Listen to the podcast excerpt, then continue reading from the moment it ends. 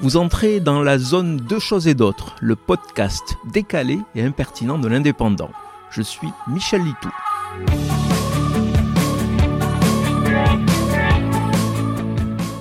Aux USA, un couple s'est marié un dimanche dans son magasin préféré, un supermarché discount, nous apprend un article paru sur le site de l'indépendant.fr.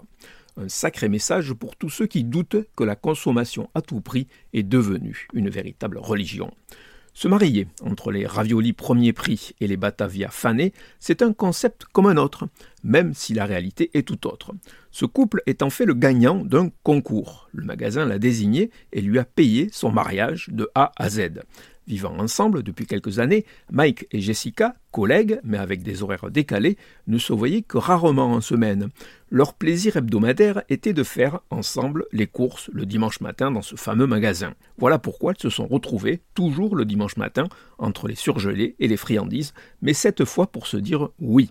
L'homélie, selon le journal local du Michigan, a été prononcée par le directeur marketing de l'enseigne, très humoristique si l'on en croit le compte-rendu, mais surtout truffé de noms de produits de la marque Discount, il n'y a pas de petit profit.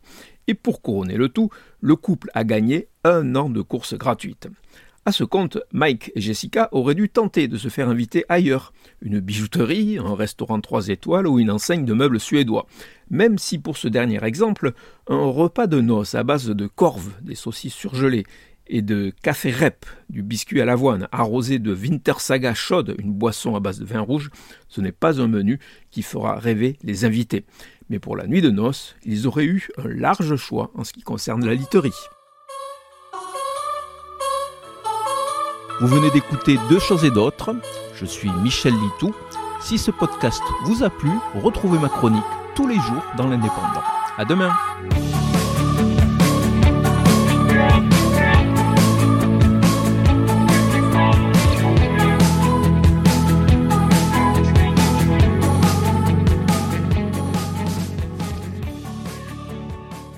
Retrouvez cette émission et toutes nos productions sur Radio Indep et en podcast sur l'indépendant.fr, nos réseaux sociaux et votre plateforme de streaming favorite.